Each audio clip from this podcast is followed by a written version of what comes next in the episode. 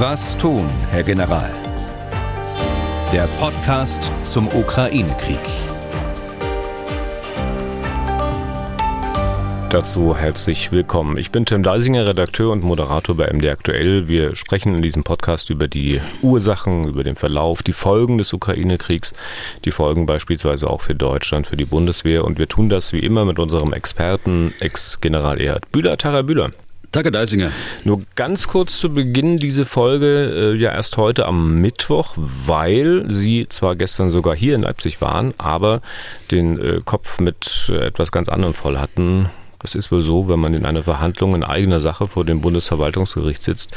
Äh, ich will das gar nicht groß auswalzen, wäre Ihnen bestimmt auch nicht recht, aber es hatte mit Ihrem Dienst als General in Brunsum zu tun, mit der, ich glaube, mit der Rückversetzung nach Deutschland und Ihrer Pensionierung nicht im Range eines Generals, also der mit vier Sternen, sondern nur in Anführungszeichen eines Generalleutnants mit drei Sternen. Sie hatten sich da beschwert.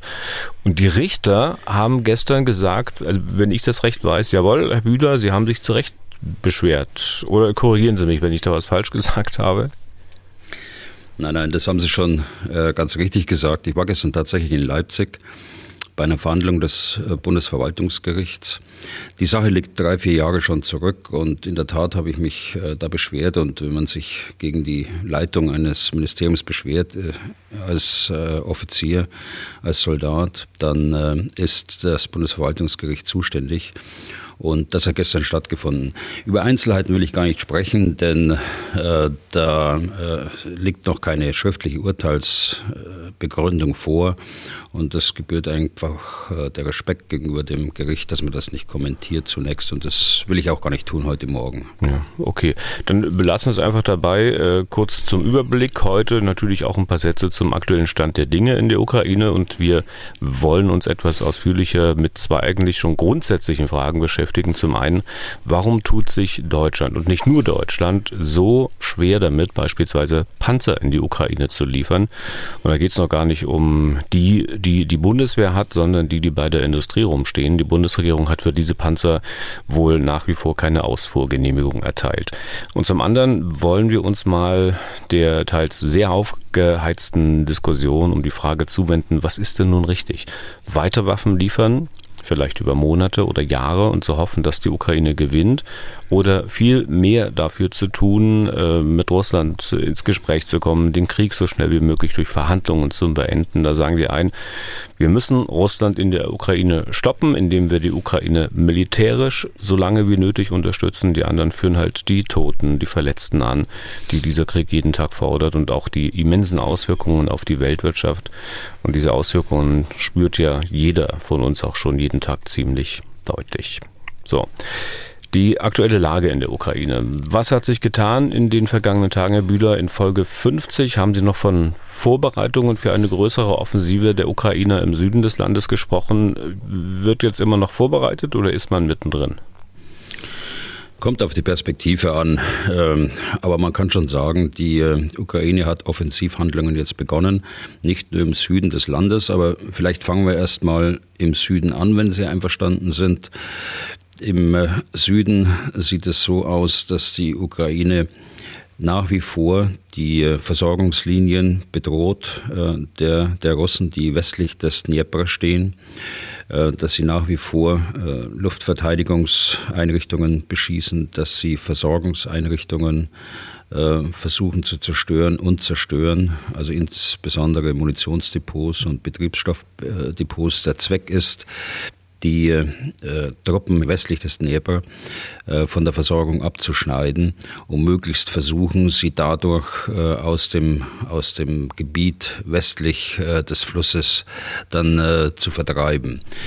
Äh, sie haben in den letzten Tagen begonnen, auf vier bis fünf Achsen mittlerweile auch mit Bodentruppen vorzugehen, auch um äh, Korridore auch zu schaffen in diesen großen Brückenkopf der, der Russen hinein, äh, die ja dort mit etwa 20.000 äh, Soldaten plus äh, noch immer stehen.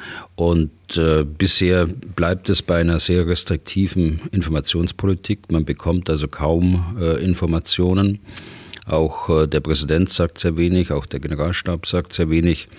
Aber es gelingt den äh, Ukrainern offenkundig äh, vorzurücken. Wir werden sehen, wie, wie nachhaltig das sein wird. Hm. Und man bekommt zumindest auch zu hören, dass Sie hatten gesagt, wir konzentrieren uns erstmal auf den Süden, aber dass man äh, offensive Handlungen auch äh, weiter nördlich vornimmt, also im Gebiet Kharkiv. Ne? Ja, äh, das stimmt. Also auch im äh, Gebiet Kharkiv wird begrenzt vorgegangen. Den Zweck würde ich so einschätzen, äh, dass man dort die russischen Kräfte bindet, damit nicht das passiert, was in den letzten Wochen ja passiert ist, dass große Kräfte abgezogen worden sind aus dem Raum Kharkiv, aber auch aus dem Donbass um die russischen Kräfte im Süden zu verstärken. Also Binden der Kräfte oben im Norden, das scheint mir der Zweck dieser Offensivhandlungen im Norden zu sein. Okay. Es gibt immer wieder Meldungen, die Ukraine habe den einen oder anderen Ort eingenommen, ins Große und Ganze eingeordnet. Was sind denn solche ähm, relativ kleinen Rückeroberungen wert? Naja, es geht äh, ja insgesamt, ich habe über den Zweck gesprochen, insgesamt äh, ist es eine Verteidigungsoperation und äh, innerhalb dieser Verteidigungsoperation versucht man, die Russen einfach rauszudrängen äh, aus dem Land und äh, aus dem Land zu vertreiben. Es geht äh, weniger um, also aus militärischer Sicht geht es weniger um dieses Dorf und jenes Dorf muss zurückerobert werden, sondern es geht darum, die feindlichen Kräfte, die Angreifer, äh, aus, dem, aus dem Land zu treiben. Das ist der Zweck äh, der Angelegenheit. Aber lass uns noch mal ganz kurz in den Donbass auch schauen, mhm. äh, denn dort äh, gibt es eine ähnliche Entwicklung wie in Kharkiv. Äh, in diesem Bogen, über den wir häufiger schon mal gesprochen haben, ähm, rücken auch die, die Ukraine im Raum Isium und äh, östlich davon offensiv vor. Auch das scheint mir ein eine, ein Binden von Kräften dort, von russischen Kräften im Donbass zu sein, also verhindern, dass dort äh, äh, überzählige sozusagen Kräfte abgezogen werden und in den Süden geschickt werden. Allerdings äh, äh gibt es in Donbass immer noch den Bereich Bachmut, in dem die Russen ja seit Wochen versuchen, einen Anfangserfolg auszunutzen. Und dort gehen die Kampfhandlungen weiter. Dort gibt es auch Offensivbewegungen der, der Russen, allerdings äh, auf sehr kleinem Maßstab und äh, wenig erfolgreich. Ja. Das war es erstmal zum groben Überblick. Frage ich jetzt, bevor Sie mich dann wieder zurückholen, weil ich wollte nochmal auf diese Dörfer, die man da rückerobert, zu sprechen kommen, weil das wird sich ja auch viel interessieren. Wie, wie, wie macht man eigentlich sowas, ein Dorf zurückerobern? Also was für Kräfte braucht man dafür? Was für Technik? Welche Waffen? Wie geht man da vor? Naja, ganz generell äh, braucht man äh, äh, Panzer, man braucht äh, Artillerie, man braucht äh, Flugabwehr, um seine eigenen Kräfte auch schützen zu können. Man braucht entsprechende Logistik, also man braucht das ganze Spektrum an Fähigkeiten, das Landstreitkräfte zur Verfügung stellen können und äh, man braucht natürlich auch Luftstreitkräfte. Aber man muss ja immer nach dem Zweck auch fragen, was, warum macht man das? also hier ist nochmal der Zweck, der, oder das Angriffsziel sind die Angreifer selbst. Äh, die äh, sollen, denen soll verwehrt werden, dass sie weiter vorrücken. Sie sollen aus dem Land vertrieben werden. Es geht nicht um die äh, Zerstörung der, der Dörfer. Es geht nicht um die grundsätzliche Einnahme der Dörfer. Es ist viel sinnvoller, sie was sie ja machen, die Ukrainer, ähm, jedenfalls auf operativer Ebene, dass man die die Angreifer von der Versorgung abschneidet, dass sie keine Munition mehr bekommen, dass sie keine Verpflegung mehr bekommen und dergleichen mehr. Hm. Ähm, ich frage auch deshalb, weil ich mir eine Sache nicht so richtig vorstellen kann, ähm, vor allem wenn es dann um die Rückeroberung von Städten wie Cherson beispielsweise geht. Sie haben immer gesagt und jetzt auch wieder angedeutet, die Ukrainer, die werden bei der Rückeroberung ihrer Städte anders vorgehen als die Russen. Die werden die Städte nicht zerstören. Da frage ich mich aber, wie kann man denn das tatsächlich verhindern? Also wenn man die Russen aus der Stadt raushaben will, man kann sich doch nicht einfach davor setzen und warten, bis die verschwinden verschwunden sind. Und äh, nehmen wir mal an, dass die Russen dort in Häusern hocken, die als Stellungen benutzen. Kann man denn dann tatsächlich vermeiden, diese Häuser zu beschießen, möglicherweise auch mit schweren Waffen? Das wird man nicht immer vermeiden können, wenn Sie sich dort in, in Häusern äh, verschanzt haben, wenn Sie Stellungen in, die, in den Häusern haben. Aber äh, Sie sagen vollkommen richtig, der, der, das Motiv äh, dabei kann ja nicht sein, dass dann äh, die Städte völlig zerstört werden durch die, durch die Rückeroberung, sondern es muss tatsächlich gelingen, aus ukrainischer Sicht, aus, auch aus militärischer Sicht, auch aus politischer Sicht, äh, möglichst wenig Schaden anzustellen äh, während dieser Offensive. Und deshalb ist dieser indirekte Weg, äh, den das ukrainische Militär wählt, dort der zielführende und der zweckmäßige. Hm. Frage ist, ob der am Ende auch der erfolgreiche ist. Und äh, da ist ja dann auch immer die wiederkehrende Frage, zu der wir die Antwort ja eigentlich schon kennen. Hat die Ukraine die Waffen tatsächlich, die nötig sind, um beispielsweise eine solche große Stadt, sind glaube ich fast 290.000 Einwohner, zumindest vor dem Krieg wie Cherson, zurückzuholen oder auch ein noch größeres Gebiet? Ja, das ist die ganz große Frage, vor allen Dingen auf mittlere und auf lange Sicht auch. Äh, kurzfristig würde ich das so beurteilen, ja, sie haben sie, sonst hätten sie äh, die Offensive äh, nicht gestartet. Aber das ist ja das heute. Aber man muss aus Sicht des ukrainischen Militärs natürlich auch an das Morgen und Übermorgen denken. Und äh, da zielt, äh, darauf zielen die, äh, die Forderungen nach weiterer Unterstützung mit Waffen. Und äh, da muss man tatsächlich äh, weiter äh, versuchen, die Ukraine zu unterstützen, damit sie auf lange Sicht auch durchhalten kann. Hm. Es gab ja die Meldung, dass der ukrainische Waffenkoordinator gesagt hat, eigentlich braucht man zehnmal so viel von dem, was man bisher von Deutschland beispielsweise bekommen hat, und zwar zehnmal so viel von allem. Äh, es gab, glaube ich, heute Morgen die Meldung oder die Erkenntnis, dass Deutschland auch nochmal fünf weitere Gepard-Panzer äh, geliefert hat und so weiter. Aber die ausbleibende Lieferung von richtigen Panzern, von Schützenpanzern. Auf die kommen wir nochmal äh, gesondert zu sprechen heute. Ähm, ich will nochmal ganz kurz den Blick noch weiter nach vorn werfen, wenn, wenn es der Ukraine gelänge, beispielsweise die Stadt Cherson zurückzuerobern, dann wird man da ja auch nicht stehen bleiben wollen. Man muss dann über den großen Fluss, den Dnepr, äh, alle Brücken, die es gibt, hat man zumindest unpassierbar gemacht und dann stehen die Ukrainer doch vor dem gleichen Problem wie die Russen eigentlich jetzt. Die müssen schweres Kriegsgerät über den Fluss bringen, Soldaten, Nachschub und sind dann mit allem, was sie da tun, möglichen Angriffen der Russen ausgesetzt.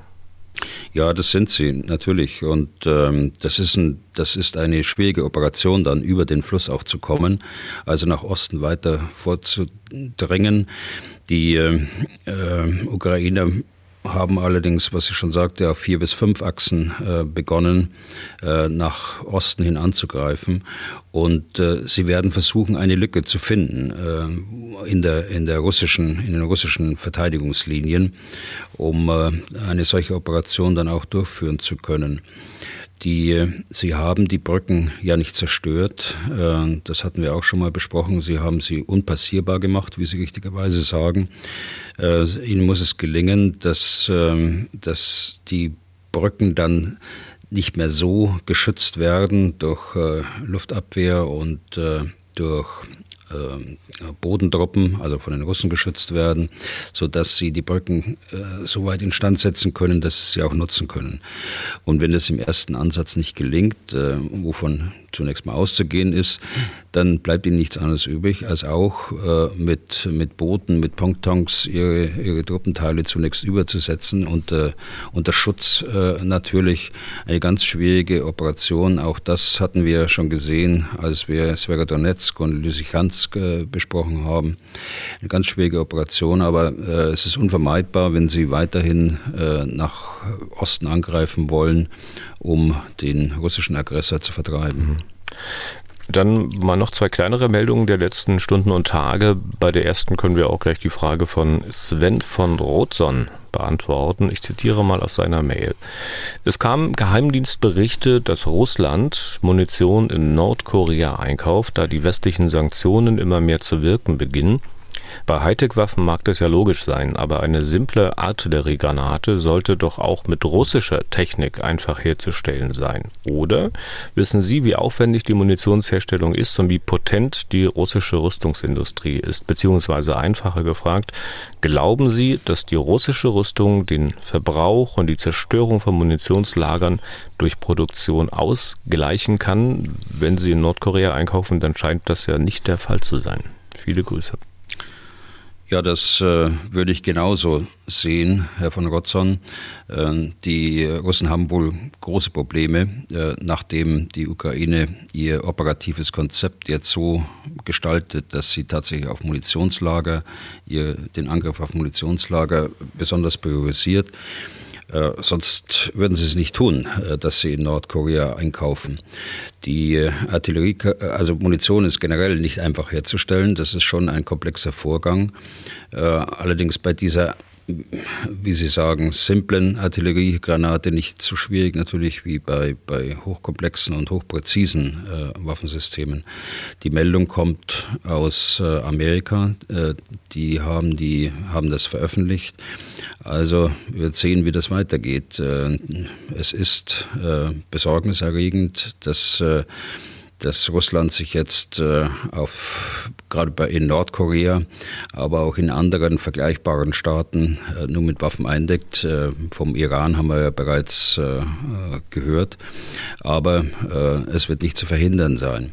Aber man wird sehen auch, welche, welche Rolle diese Munition dann auch auf der Zeitachse spielt, wann sie überhaupt verfügbar ist. Mhm. Ähm, kurze Ergänzungsfrage von mir. Es gab ja auch Meldungen, dass Nordkorea den Russen angeboten hat, äh, ja, wenn ihr wollt, wir schicken euch auch Soldaten. Ist denn für Sie denkbar, dass Russland so ein Angebot annimmt von Nordkorea? Das äh, kann ich schwer einschätzen, Herr Deisinger.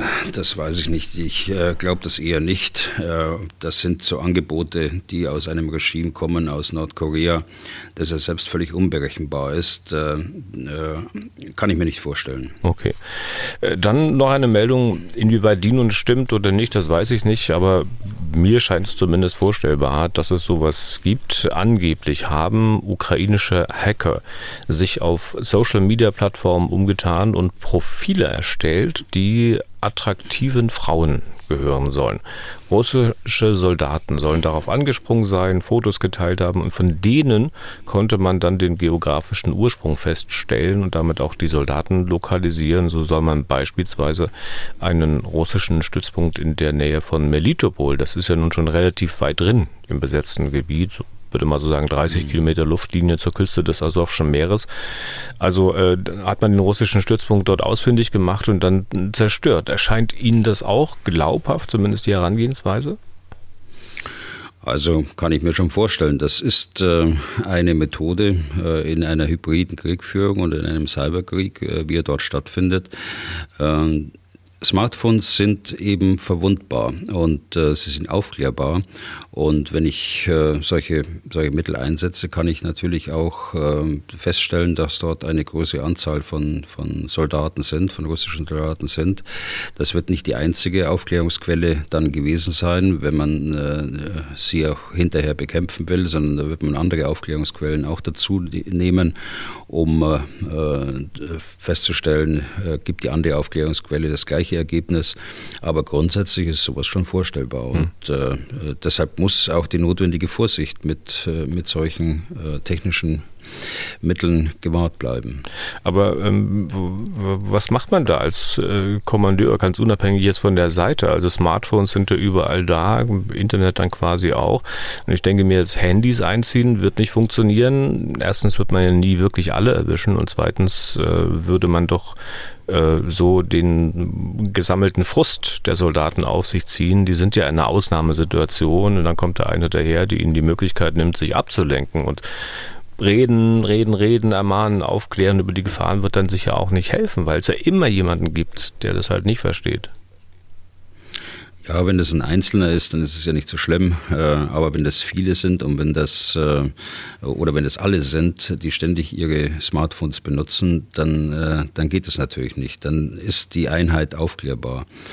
Man versucht es dann, die, die Soldaten so zu beeinflussen, dass man sie sie haben ja selbst Interesse daran, dass sie nicht aufgeklärt werden, äh, dass man sie beeinflusst, äh, eben bestimmte Apps auch, äh, die besonders anfällig sind, nicht zu verwenden, dass man Smartphones auf keinen Fall zu irgendwelchen Operationen mitnimmt. Das, es gibt auch Einsätze, da ist es absolut verboten, Smartphones mitzunehmen, aus gutem Grund.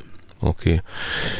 Dann reden wir mal über die Waffen die Kiew gerne auch von den Deutschen hätte, aber nicht bekommt. Zunächst mal Zahlen, die der FDP-Politiker Markus Faber veröffentlicht hat. Markus Faber, 38 Jahre jung, Diplom-Politikwissenschaftler, Grundwehrdienst übrigens als Panzerpionier in Havelberg, aktuell Mitglied im Verteidigungsausschuss des Bundestags und der fragt die Bundesregierung, warum sie der Ukraine verweigert, dass sie die folgenden, wie er schreibt, sofort lieferbaren Waffen bekommt. Ich zähle jetzt auf. 470 Marder, 180 Leopard 1, 320 Leopard 2 und über 800 Fuchspanzer.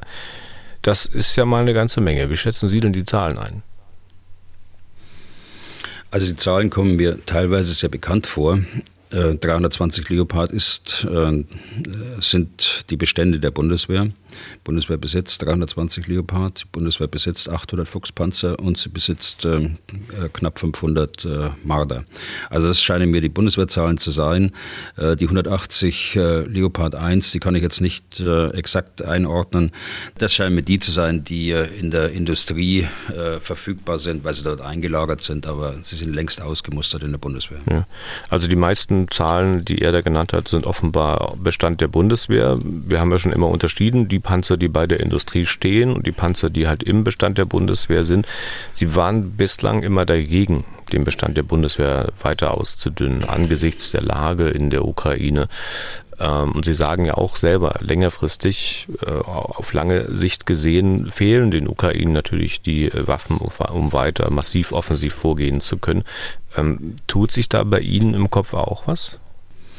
Natürlich überprüft man immer seine Position auch, äh, aber ich bin nach wie vor der Auffassung, wir sollten aus aktiven Beständen nichts äh, hergeben. Ich weiß, äh, dass das der militärische Ratschlag auch ist, ist ja auch veröffentlicht worden. Und ich vertraue diesem militärischen Ratschlag und kann auch von meiner eigenen Erfahrung und in Kenntnis der, des Zustandes der Bundeswehr insgesamt auch nur empfehlen, dass man äh, dort nicht daran geht. Äh, die Ersatzbeschaffung würde Jahre dauern und äh, die Ausbildungserfordernisse für äh, die Landes- und Bündnisverteidigung sind eben so hoch, dass, sie, dass die, die Truppe auch äh, ihre, ihr Gerät braucht, um die Aufträge, die sie bekommen hat, von der Politik auch vernünftig ausbilden und äh, trainieren kann. Und das können sie nur, nur mit ihrem Großgerät. Aber ähm, wir bekommen ja auch hin und wieder mal eine Mail, in der eine Hörerin oder ein Hörer ähm, darüber eben ein bisschen Unverständnis äußert. Äh, da wird dann beispielsweise gesagt, Mensch, in der Ukraine wird gekämpft, dort sterben Menschen und bei uns stehen die Panzer in den Kasernen rum. Ja, ich kann das ja verstehen, äh, aber äh, die Panzer stehen nicht in den Kasernen rum, sondern sie werden genutzt, äh, um auszubilden und um Übungen zu machen.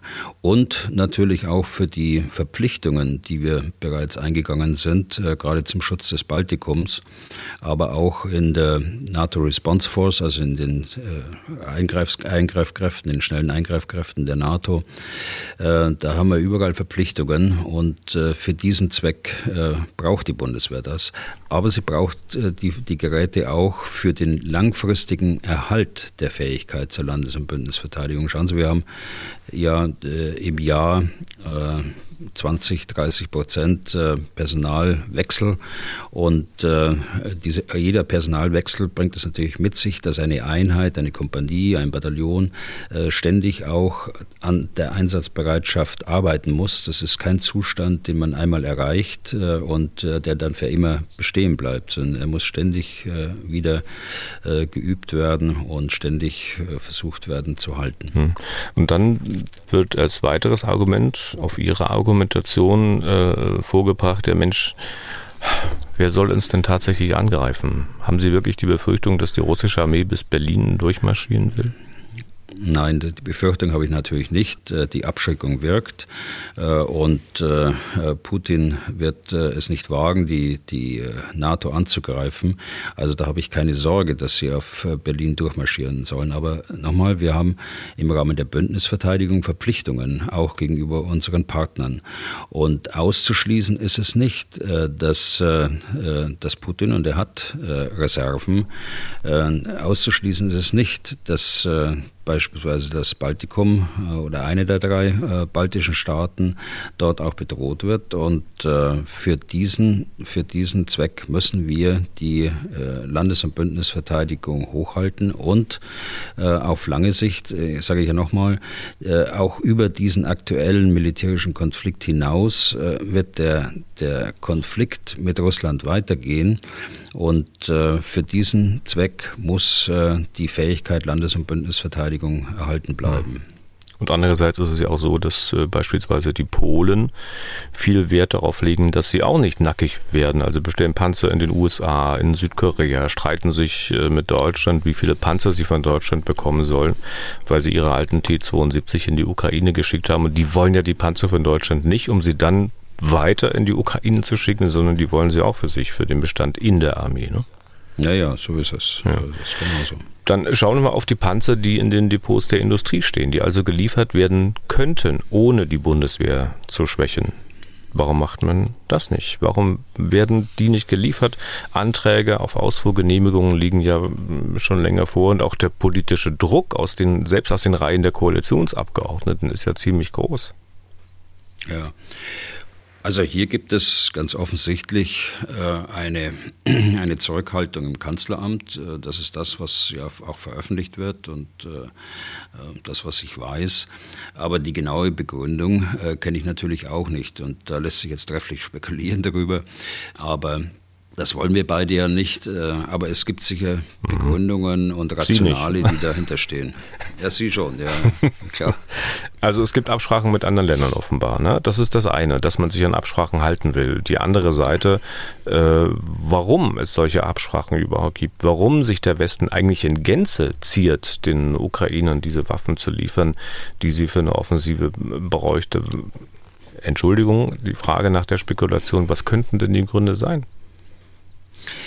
Ja, also es gibt ganz offenkundig Absprachen, denn es ist ja auffällig, dass weder die Amerikaner direkt äh, Kampfpanzer, und darüber reden, äh, reden wir jetzt, und Schützenpanzer in die Ukraine liefern, auch die Briten nicht, auch die Franzosen nicht und äh, wir auch nicht. Äh, Kampfpanzer ist also, äh, wir sprechen nicht von, von Flugabwehrpanzern, wir sprechen äh, nicht von Pionierpanzern, sondern wir sprechen von Kampfpanzern. Kampfpanzer also, die stark bewaffnet sind, äh, die sich äh, schnell bewegen können, die äh, starken Schutz haben für ihre, für ihre Besatzungen. Das ist äh, das Gerät, über das wir jetzt sprechen in erster Linie. Und äh, Schützenpanzer, das sind geschützte Fahrzeuge, in denen äh, Soldaten transportiert werden können unter äh, äh, angemessenem Schutz, äh, würde ich mal sagen, und äh, auch mit einer Bewaffnung, allerdings mit einer leichteren Bewaffnung als der Kampfpanzer. Also die beiden Systeme betrachten wir jetzt äh, im Moment. Ja, was könnten die Gründe sein dafür? Ähm, die Gründe könnten sein, dass man dass man ähm, die, die Lage nicht eskalieren will. Das ist, das ist ein Punkt, dass man einfach sagt, also diese Offensivwaffe, wie es dann politisch auch immer heißt, die, äh, die liefern wir nicht. Allerdings äh, würde ich da dagegen halten, äh, jede Waffe kann offensiv oder defensiv äh, eingesetzt werden. Und äh, die Ukraine führt zurzeit einen defensiven Abwehrkampf gegen eine Aggression und muss aber in die Lage versetzt werden, auf der operativen und taktischen Ebene auch äh, offensiv zu werden, wie es gerade tut eben, äh, also auch anzugreifen und äh, generell äh, diese Überhöhung des Kampfpanzers als ein, als ein Mittel, das kommt ja auch manchmal in der politischen Diskussion oder auch in der gesellschaftlichen Diskussion so zum Ausdruck, diese ist ohnehin falsch. Es, der Kampfpanzer ist nicht schrecklicher als ein, ein anderes Waffensystem. Nehmen wir mal den Flugabwehrpanzer Gepard, auch der kann im Bodenkampf eingesetzt werden und mit seiner Zwillingskanone äh, riesigen Schaden anrichten. Also äh, diese, dieses Überhöhen äh, der, der, Symbolik eines Kampfpanzers, das ist ohnehin äh, hm. nicht richtig. Also habe ich Sie jetzt recht verstanden? Sie würden nicht sagen, dass man, wenn man Kampfpanzer liefert, dass das sozusagen eine deutliche Eskalation von NATO-Seite wäre? Nein. Die, die HIMARS-Raketenartillerie, die dort von den Amerikanern äh, geschickt worden ist oder unser Mehrfachraketenwerfer, äh, den wir geliefert haben der Ukraine, der hat eine weitaus größere Waffenwirkung äh, als ein einzelner Panzer. Und äh, deshalb nochmal, die, diese äh, Symbolik äh, Kampfpanzer, das sehe ich so nicht. Okay. Nun ähm, kann es aber natürlich auch sein, dass man ja, die Hoffnung haben ja sicher viele, äh, dass man im Hintergrund mit Russland spricht und irgendwie auch die Hoffnung hat, dass man zu einem Waffenstillstand kommt und dass man diese Hoffnung umso mehr schwinden sieht, je tiefer man in die Waffentasche greift. Ich weiß, auch das ist Spekulation, aber wenn es halt keine klaren Informationen gibt, ist man ja genötigt zu versuchen, sich das alles selbst zu erklären. Ist da ja, was dran? Das, äh, glaube ich nicht. Äh, ich hatte gerade von, von anderen Waffensystemen gesprochen. Äh, ich kann das erweitern, wenn Sie die, die Javelin-Rakete nehmen, eine Panzerabwehrrakete, äh, die Sie natürlich auch für einen offensiven Zweck einsetzen können. Äh, nicht unbedingt die Waffe selbst, äh, aber im Verbund mit anderen Waffensystemen, dann haben Sie dort auch eine höchst wirksame Waffe geliefert bekommen aus dem Westen, dem Russland nichts entgegenzusetzen hat. Und das trifft auch zu auf äh, andere Panzerabwehrraketen, die dort äh, geliefert worden sind, auch aus Deutschland. Also die Waffenwirkung dieser Systeme ist äh, äh, hoch und äh, gleichzusetzen eigentlich dem Waff der Waffenwirkung auch eines Kampfpanzers. Bei Kampfpanzer kommt eben die Bewegung dazu äh, und, äh, und die Bewegung unter hohem Schutz. Und das braucht die Ukraine, um den Angreifer aus dem Land zu vertreiben und das eigene Land wieder in Besitz zu nehmen. Hm. Bei Leuten, die die Bundesregierung in dieser Frage vehement kritisieren, liest man ja zwischen den Zeilen auch äh, immer mal wieder und manchmal auch gar nicht zwischen den Zeilen, äh, dass man halt der Bundesregierung vorwirft, nicht wirklich an der Seite der Ukraine zu stehen. Ich nehme an, Sie schließen das als Möglichkeit aus. Ihre Annahme ist richtig, Herr Deisinger. Äh, also die, Deutschland macht so viel, nicht nur militärisch, finanziell. Äh, und auf humanitär. Also äh, da kann man sich wirklich äh, nicht beklagen. Es, also man kann es auf keinen Fall so formulieren, dass, nicht, dass, wir nicht an der Seite der Ukraine stehen. Natürlich kann man immer wieder fordern, wir brauchen mehr. Der, ich habe schon mal den amerikanischen Außenminister äh, zitiert, äh, im Krieg hat man nie genug. Also von daher muss man diese, diese Forderungen auch verstehen, auch die Forderungen hinsichtlich anderer Qualität äh, von Systemen, was wir gerade beide jetzt äh, da diskutieren. Aber äh, die Bundesregierung und wir Deutschland, glaube ich, äh, insgesamt und, und, mit großer Mehrheit stehen an der Seite der Ukraine. Hm. Aber diesen Vorwurf, nicht an der Seite der Ukraine zu stehen, den müssen sich ja auch immer wieder äh, die anhören, die sagen, Leute, unternehmt endlich was, um diesen Konflikt politisch zu lösen, um mit Verhandlungen einen Waffenstillstand zu erreichen. Da haben wir ja zuletzt den sächsischen Ministerpräsidenten gesehen, aber auch schon zuvor die, die offene Briefe an den Bundeskanzler mit solchen Forderungen schreiben. Wir haben Handwerker hier aus der Region, die auf ihre Lage aufmerksam machen, auch deswegen Verhandlungen fordern. Ähm, wie sehen Sie das bei denen? Also der Vorwurf an diese Menschen, sie würden nicht an der Ukraine, an der Seite der Ukraine stehen, ist der haltbar? Nein, natürlich auch nicht. Äh, der, den Menschen kann man nicht vorwerfen, nicht an der Seite der Ukraine zu stehen. Und äh, wir haben äh, diesen Brief auch diskutiert und da wird ja auch eindeutig formuliert, dass man auf der Seite der Ukraine steht. Es muss auch Menschen erlaubt sein, ihre Auffassung zu sagen und in den Diskurs hier in der Gesellschaft mit einzubringen. Nur das bringt uns weiter und deshalb kann ich sagen, auch wenn ich die Auffassung nicht teile, äh, kann ich nur sagen, äh, da darf niemand was dagegen haben und schon gar nicht sollte man dann mit dem Finger auf, hm. sie, auf sie zeigen und sagen, ihr steht nicht an der Seite der Ukraine. Ja, es gibt sicher viele Gründe, darauf zu drängen, also dass von Seiten des Westens mal eine ich sag mal, massive politische Initiative gestartet wird, dass man es zumindest wieder versucht. Das lässt sich auch gut an Mails ablesen, die wir bekommen. Die Schreiberinnen und Schreiber sind ja durchaus auch hin und wieder mal deutlich anderer Meinung als Sie, Herr Bühler. Der vielleicht wichtigste Grund ist, dass man ähm, es nicht länger mit ansehen will, wie jeden Tag dort Dutzende, teils hunderte Menschen sterben, ukrainische Zivilisten, ukrainische Soldaten, aber auch russische Soldaten. Aber ich könnte mir vorstellen, dass auch im Militär das äh, ja eben mal nicht so einfach wegsteckt. Naja, wir, wir wollen uns das ja alle nicht länger ansehen, äh, dass dort jeden Tag äh, Menschen sterben, ob das Soldaten sind oder Zivilisten, ob das Ukrainer sind oder Russen. Das ist uns, glaube ich, allen gemeinsam. Die Frage ist ja nur, wie man das beendet, wenn ein Aggressor überhaupt keinen Willen hat, das zu beenden. Politische Initiativen hat es gegeben. Ob es genügend waren, gut, da kann man ein Fragezeichen dahinter setzen. Ob äh, es eine massive politische Initiative war, äh, kann, man, kann man auch hinterfragen. Aber es hat Angebote gegeben, mit Russland äh, zu reden, von Anfang an, äh, von Kriegsbeginn an. Und äh, es gibt viele Initiativen, von denen wir beide, äh, glaube ich, nichts wissen und äh, die aus gutem Grund äh, im äh, Verborgenen stattfinden. Aber die, die Forderung nach, ähm, nach äh, Initiativen ist auch eine richtige aber sie muss eben am Ende dann auch äh, im Sinne der Ukraine auch äh, geführt werden.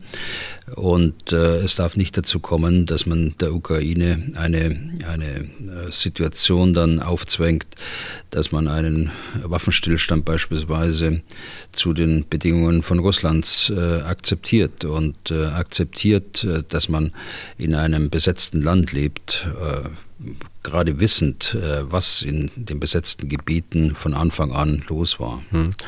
Ich könnte mir aber auch vorstellen, dass es für viele von denen, die halt so eine neue, massive diplomatische, politische Initiative fordern, auch eine einfache Rechnung ist. Also mit einer Grundannahme, äh, und zwar, dass es zumindest sehr wahrscheinlich ist, dass die Ukraine nicht gewinnt. Und dann denkt man sich vielleicht, Mensch, also wenn die Ukraine nicht gewinnen kann, wozu dann all das ganze Leid? Wozu all die Zerstörung? Wozu all die ganzen wirtschaftlichen Verwerfungen, unter denen auch die Menschen hierzulande zu leiden haben? Dann doch lieber jeden Tag einen neuen Versuch, die Russen zur Verhandlung zu bewegen, vielleicht auch mit Zugeständnissen, was die Sanktionen betrifft.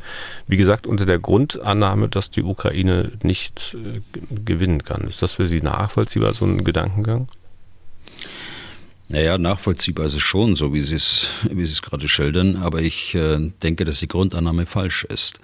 Äh, die Ukraine kann durchaus äh, militärisch gewinnen.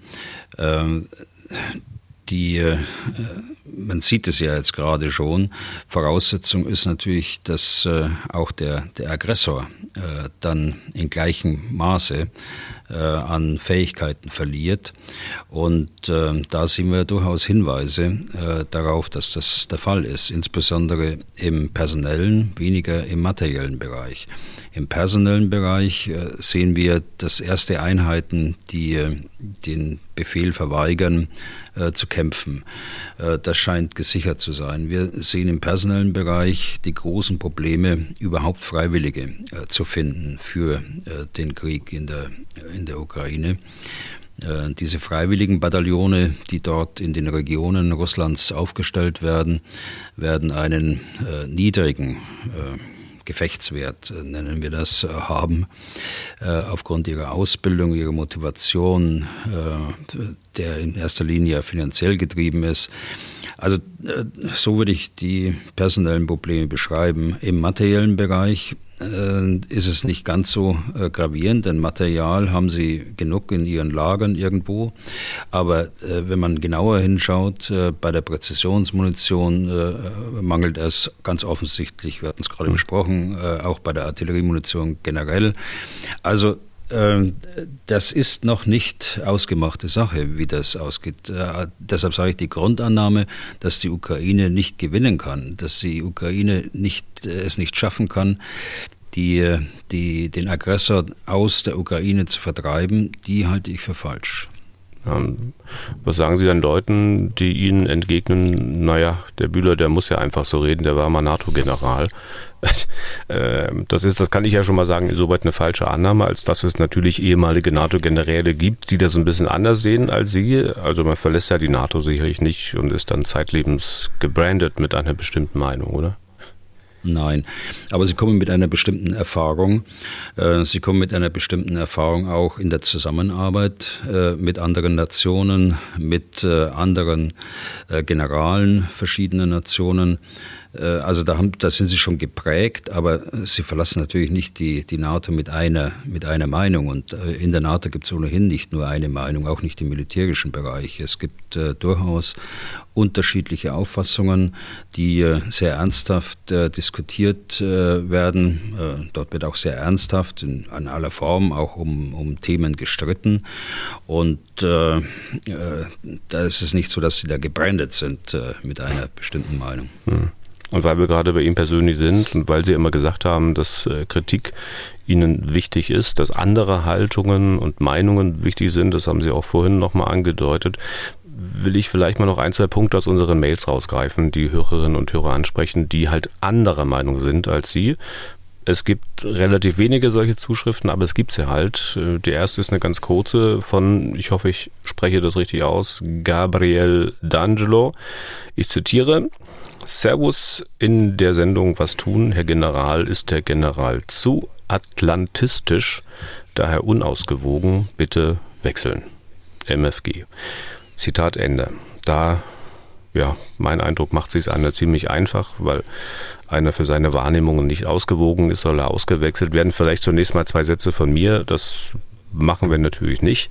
Es ist alles ziemlich transparent. Wer Ex-General Bühler ist, kann man alles nachlesen, hat exzellente militärische Expertise, auf die wir natürlich gern zurückgreifen. Und da ist, glaube ich, erstmal nicht viel mit Meinung. Da ist einfach eine militärische Analyse. Dass Herr Bühle aber noch dazu eine Meinung hat, die er auch äußert, ja, wer will ihm das absprechen? Meinung ist schwerlich ausgewogen und wenn er noch seine Meinung nicht als Wahrheit verkauft, sondern zum Beispiel hier im Podcast zur Diskussion stellt, dann ähm, ja, was kann man Besseres haben? Herr Bühler, wollen Sie noch was zu Ihrem in Anführungszeichen Atlantismus sagen? Sie haben ja auf die auf die Mail eigentlich alles gesagt, aber das ist so ein, so ein Vorurteil, äh, dass man äh, sagt, wir sind zu atlantistisch. Was heißt das? Äh, wir sind zu westlich und äh, wir sind weniger ausgewogen äh, nach Russland. Ja, natürlich. Also der Aggressor ist seit Jahren Putin und sein Regime. Ich spreche nicht vom russischen Volk, ich spreche vom, vom, vom System Putin. Und auf der anderen Seite des Atlantiks haben wir keine Feinde, sondern da haben wir Freunde und zwar seit langer Zeit. Und Freunde, die auch unseren Schutz gewährleisten. Und auch das über Jahrzehnte mittlerweile. Und deshalb äh, bekenne ich mich nicht nur deswegen, sondern auch wegen der Werte insgesamt, die wir im Westen äh, vertreten, auch zum Atlantismus, äh, wie es formuliert ist. Hm. Äh, da gibt es auch immer wieder mal Leute, die anmerken, äh, dass sie sie für viel zu vertrauensselig halten. Das hatte ich ja hin und wieder auch schon mal ein bisschen angetippt, das Thema. Äh, beim letzten Mal haben Sie selbst aufgegriffen, als Sie nach einer Argumentation meinten, na, Herr Deisinger, jetzt werden Sie bestimmt wieder sagen, ich sei blauäugig. Ähm, Vielleicht können Sie mal erklären, woher Ihr Vertrauen in dieses westliche Bündnis und die ganzen Einrichtungen, die dazugehören, kommt. Naja, wenn Sie in einem solchen System äh, über viele Jahre und Jahrzehnte aufwachsen, dann haben Sie kennen Sie viele Menschen dort, äh, die dieses System auch prägen. Dann haben Sie zwangsläufig viel, viel mehr Einblicke dann leben sie äh, weniger von Vorurteilen oder Mutmaßungen, sondern sie können einschätzen, wie eine Entscheidung zustande gekommen ist, äh, wer sie getroffen hat, was sind das für Menschen, äh, wie ernsthaft wird dort an einem Problem gearbeitet, wie seriös ist die Arbeit. Und da haben sie zwangsläufig eine andere Sozialisierung und einen anderen Erfahrungshintergrund. Und das, ich glaube, das Blauäugige, was Sie gerade ansprechen, das ähm, kam in unserer Diskussion über, über Geheimdienste mal. Mhm. Ja, es ist so, aber schauen Sie, die, äh, ich kenne den, den äh, Petreus, äh, General gewesen, dann äh, beim CIA gewesen.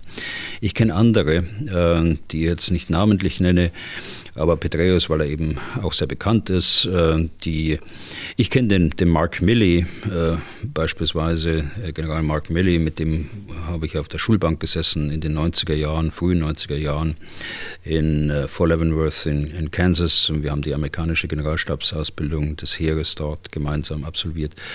Äh, und ähm, von daher äh, schätzen Sie Handlungen dort äh, anders ein, auch im Bündnis, äh, wenn sie die Menschen kennen und wenn sie die Arbeit mitgemacht haben, mitgestaltet haben, als wenn man das nur von außen betrachtet. Das ist vollkommen normal. Hm. Dann will ich es mal von der anderen Seite versuchen, mit einem kleinen Gedankenspiel und auch um Sie vielleicht noch ein bisschen zu provozieren, werfe ich mal Folgendes in den Raum. Gorbatschow, kürzlich verstorben, hatte sicherlich auch Vertrauen in manchen im Westen und hat dieses Vertrauen ist jetzt eine Mutmaßung, bestimmt auch schnell verloren. Genscher, Baker, die Außenminister Deutschlands und der USA damals äh, haben ihm, damit er der deutschen Einheit zustimmt, versichert, äh, wenn auch im Wesentlichen mündlich, aber das zumindest ist ja schon protokolliert und man kann es auch äh, in Videos nachsehen, dass sich die NATO nicht nach Osten ausdehnen wird. Gekommen ist es anders. Hätten Sie an Gorbatschows Stelle äh, dann noch Vertrauen zum Westen? Also wenn Sie dieses Thema anschneiden, da könnten wir ja einen, einen eigenen Podcast aufmachen. Äh, das ist ja seit Jahren auch äh, in der Diskussion, äh, dass es diese Zusage angeblich gegeben hat. Das kommt ja aus einer Zeit, in der der 2 plus 4 Vertrag, also zur Einigung Deutschlands, verhandelt worden ist.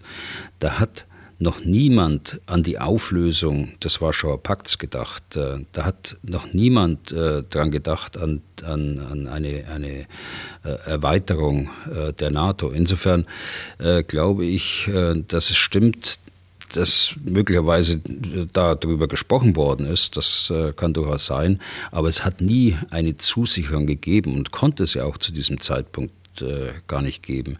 Man wusste ja zu diesem Zeitpunkt noch gar nicht, wie sich das entwickelt äh, in, in, äh, in Osteuropa. Äh, und, äh, und deshalb ist es eigentlich ein schlechtes Beispiel, wenn ich das so sagen darf. Ja, ich also, meine, Genscher hat, das, vorhalten. Genscher hat das in der Öffentlichkeit gesagt. Also das kann man, wie gesagt, in Videos nachlesen und, und ich kann dann nachvollziehen, wenn dann Gorbatschow, ich weiß es nicht, ich habe nie mit ihm gesprochen, also ja. wenn Gorbatschow dann Vertrauen verloren hätte.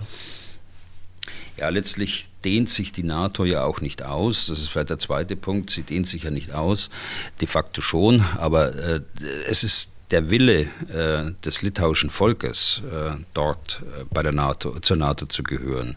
Es ist nicht der Wille der NATO, ich möchte jetzt äh, Litauen dazu haben, ich dehne mich äh, nach Litauen aus. Also auch das muss berücksichtigt werden. Und deshalb ist es eigentlich äh, ein, ein falsches Beispiel in diesem Kontext. Vertrauen haben wir verloren und in ganz erheblichem Maße. Und wenn wir genauer hingesehen hätten, äh, seit äh, Grozny und äh, seit Georgien und 2014, äh, dann hätten wir wahrscheinlich nicht so vertrauensselig sein dürfen, dass wir uns so völlig und unfassbar abhängig machen von Russland, was die Energie angeht. Mhm. Aber Nochmal kurz zurück zum Vertrauen in den äh, Westen. Da will ich zum Schluss auch nochmal kurz aus einer Mail zitieren. Das mache ich jetzt nicht namentlich, weil diese Mail nicht an unsere Podcast-Adresse ging, sondern an mich. Äh, Zitat also jetzt. Vertrauen äh, ist keine tragfähige Politik. Kategorie. In der Politik geht es um Interessen. Ich halte Herrn Bühlers Vertrauen in die demokratisch kontrollierten US-Geheimdienste für eine rückwärtsgewandte Romanze. Obwohl ich ihm gerne zustimmen würde und obwohl ich Amerika liebe und Russland verachte, ich spreche beide Sprachen und bilde mir ein, beide Länder ganz gut zu kennen. Zitat Ende. Klingt doch eigentlich nach einem gesunden Misstrauen, das der Herr entwickelt hat, können Sie denn angesichts dessen, was beispielsweise die USA in den vergangenen Jahrzehnten alle so gemacht haben, angesichts dessen, was öffentlich geworden ist, können Sie angesichts dessen, was ähm, unter Trump möglich war und was ja, ja, wer weiß, es möglicherweise wiederkommt, nicht doch ein bisschen Misstrauen haben? Ja, sicher, sicher. Äh, Misstrauen gehört auch immer dazu. Es gehört ein, eine äh, gehörige Portion äh, Vorsicht auch dazu. Ähm, aber ich, ich würde unserem Hörer zustimmen. In der Politik geht es um Interessen. Das ist zweifellos so. Aber in der Politik und insbesondere in der, der Politik der Staatsmänner, Staatsfrauen untereinander, aber auch deren Mitarbeiter und Mitarbeiterinnen, also auch auf militärischer Ebene, geht es auch um Vertrauen. Und äh, äh, es wird keiner seine Interessen durchsetzen können, ohne dass er auch vorher um Vertrauen äh, mit seinen Gesprächspartnern geworben hat. Also äh, Vertrauen ist eine Grundlage der Diplomatie und auch der militärischen äh, Diplomatie und äh, der internationalen Zusammenarbeit schlechthin. Die das Vertrauen in die demokratisch kontrollierten US-Geheimdienste, so habe ich es zwar nicht formuliert, aber im Ergebnis äh, hat er schon recht. Ähm, und ich habe es vorhin ja gesagt, ich äh, kenne einzelne Persönlichkeiten dort, die äh, im Dienste der US-Geheimdienste standen. Das ist nicht das, was wir im Hinterkopf haben, wenn wir an 60er Jahre, 50er Jahre denken, wo die Geheimdienste ganz offenkundig noch ein Eigenleben irgendwo in Mittelamerika oder in Südamerika gelebt haben. Das amerikanische Militär und das, die amerikanischen Geheimdienste sind heute äh, im gleichen Maße politisch äh, äh, kontrolliert, äh, wie das bei uns in, in, unserer Demokratie auch der Fall ist. Und das äh, hat nichts mit äh, Blauäugigkeit oder Vertrauensseligkeit zu tun, sondern es kommt eben aus meiner unmittelbaren Erfahrung in der Zusammenarbeit. So, genug gequält. Damit sind wir durch für heute. Wenn Sie Fragen an Ex-General Bühler haben, dann schreiben Sie an general.mdaktuell.de oder rufen Sie an unter 0800 637 3737. Was tun, Herr General, gibt es auf mdr.de, in der ARD Audiothek bei Spotify, Apple, Google, YouTube, Amazon und überall da, wo es sonst noch Podcasts gibt, Herr Bühler. Wir hören uns am Freitag wieder, dann eine Folge ausschließlich mit Fragen von Hörerinnen und Hörern. Äh, vielen Dank für heute und bis zum Freitag. Ja, gern geschehen, Herr Deisinger. Bis Freitag. Was tun, Herr General? Der Podcast zum Ukraine-Krieg.